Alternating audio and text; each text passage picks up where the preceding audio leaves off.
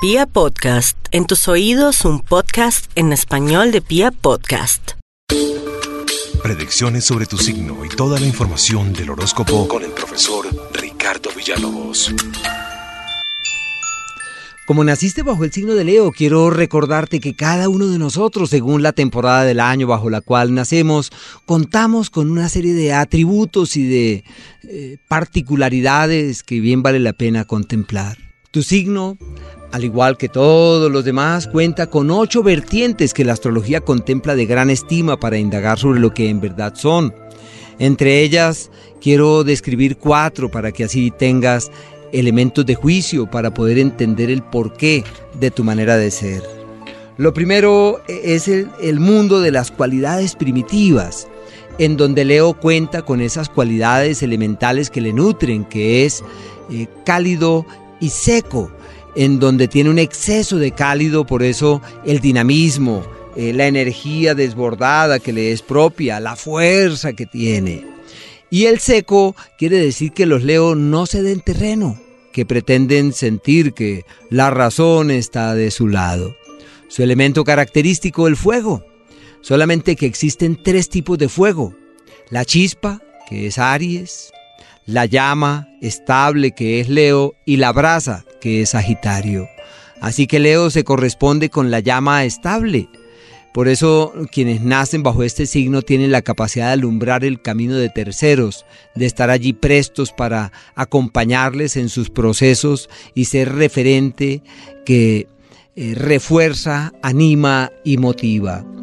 En lo que atañe a las estaciones, Leo es el segundo signo del verano, aquel en donde los rayos caniculares del sol se evidencian en los hechos y donde es muy difícil sostenerse por el exceso de calor. Por eso los Leo tienen una capacidad de eh, plantarse firmemente a donde sea que vayan y de estar allí durante largo tiempo, pero también los Leo pueden ser irresistibles hacia los demás o para los demás, sobre todo cuando un Leo se convence que alguien vale la pena en el amor, persistirá hasta el fin. Y es un signo que hace parte de ese cuadrado de signos estables propio de personas persistentes, firmes, sólidas, estables, de una enorme tenacidad, pero también de una significativa terquedad y obstinación. Así como, hablando de la simbología, el león es muy vistoso y tiene una apariencia totalmente admirable. De la misma manera los leo eh, tienen esa capacidad de plantarse con fuerza ante la vida, de ser visibles ante el mundo. Por eso Leo se relaciona con el gobierno, con el mando, con la dirección. Y por último, en el proceso del año, el signo de Leo está relacionado eh, con la época en donde los frutos han logrado su esplendor.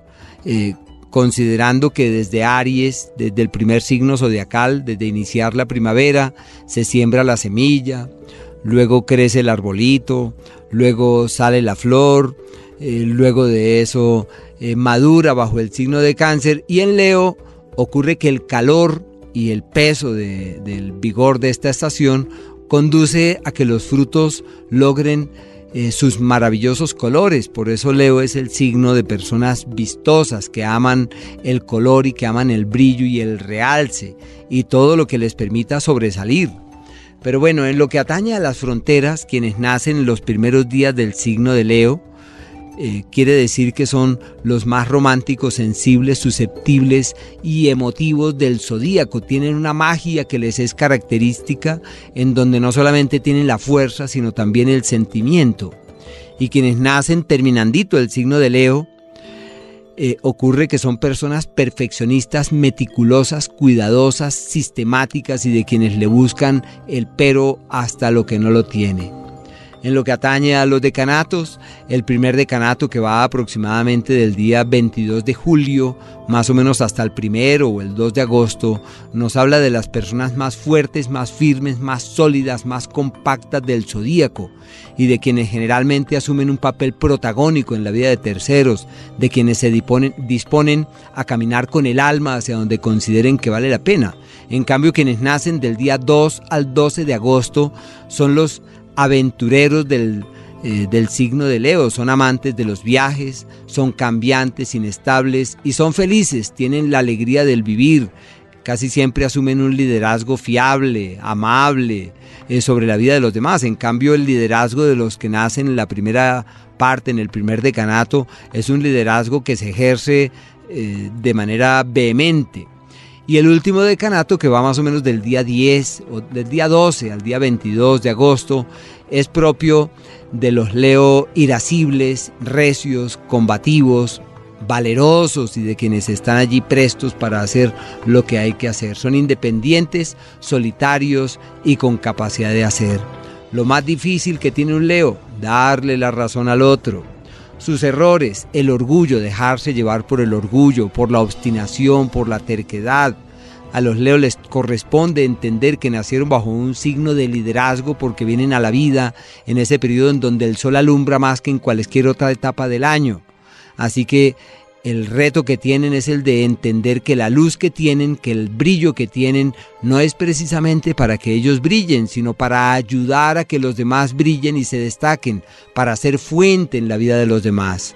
Sus aciertos, cuando actúan de manera mesurada, normalmente la suerte y las bendiciones eh, se evidencian en los hechos. Generalmente les va muy bien.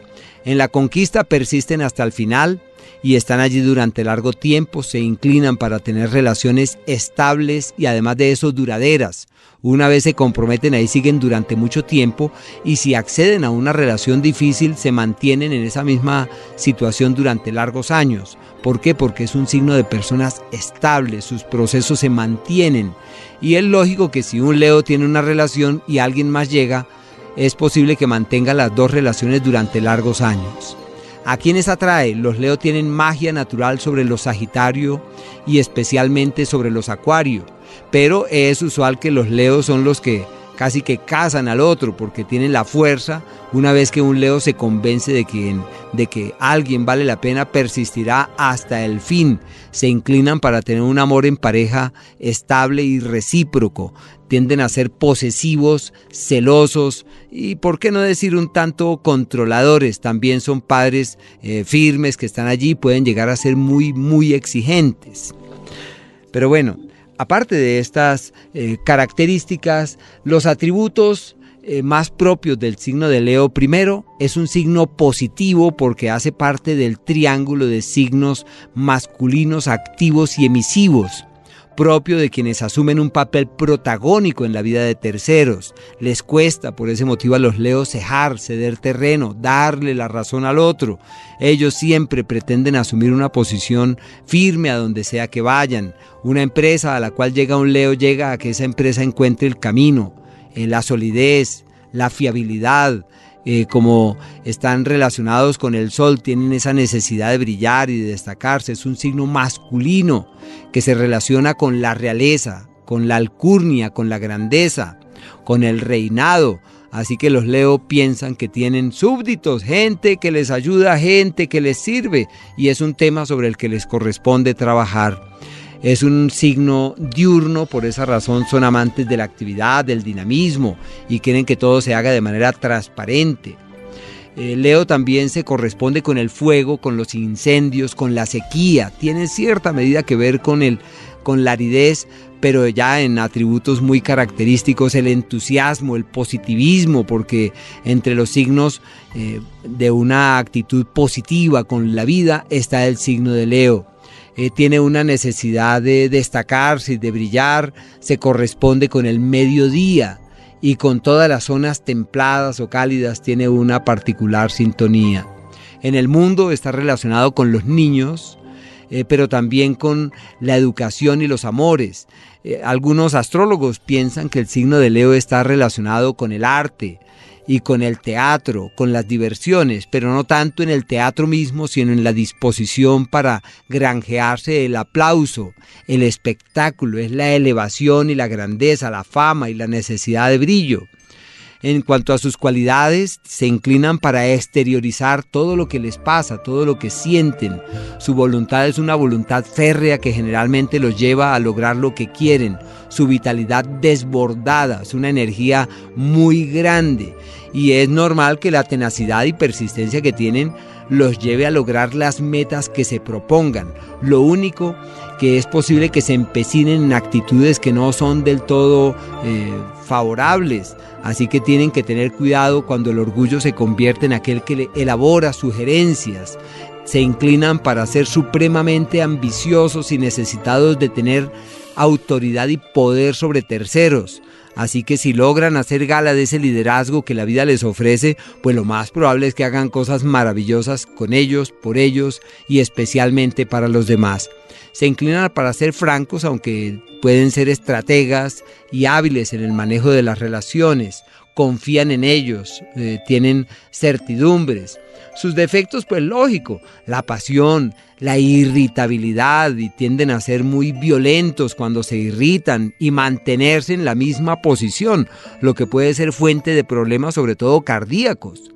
Así que el orgullo, los tiranos del zodíaco los leo en su fase inferior, lógicamente, y uno puede trabajar para vibrar en una tonalidad más elevada. Y una búsqueda exagerada de, gloria y de brillo, como esa necesidad de, de ser el top en donde se muevan, así que tienen que aprender es a llevar a los demás al logro de esos estadios y entender que el liderazgo y la fuerza que tienen debe ser orientada de manera positiva. Se inclinan para ser comediantes. En el tema del organismo, eh, Leo se corresponde con el corazón, con la vena aorta, las arterias coronarias, en cierta medida con la espalda y la columna y todo tipo de enfermedades eh, cardíacas está relacionado con este quinto signo zodiacal.